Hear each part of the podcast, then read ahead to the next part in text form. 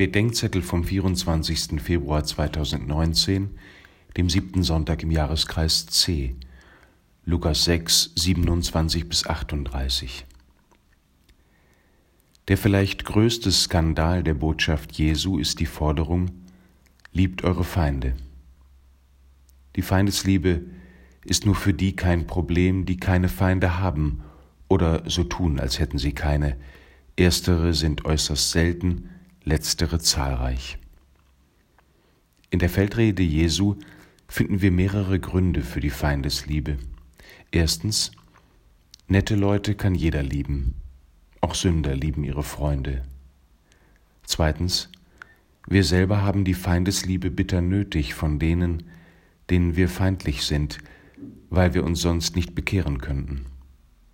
Drittens, Gott macht den Unterschied, indem er den Sünder liebt und die Sünde hasst und gütig ist gegen die Undankbaren und Bösen.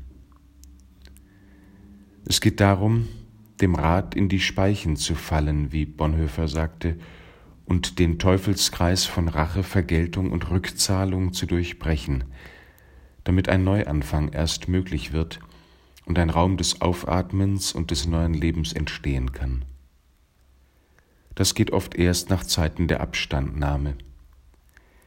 Der christliche Unterschied besteht nicht in der Nächstenliebe, sondern in der Feindesliebe.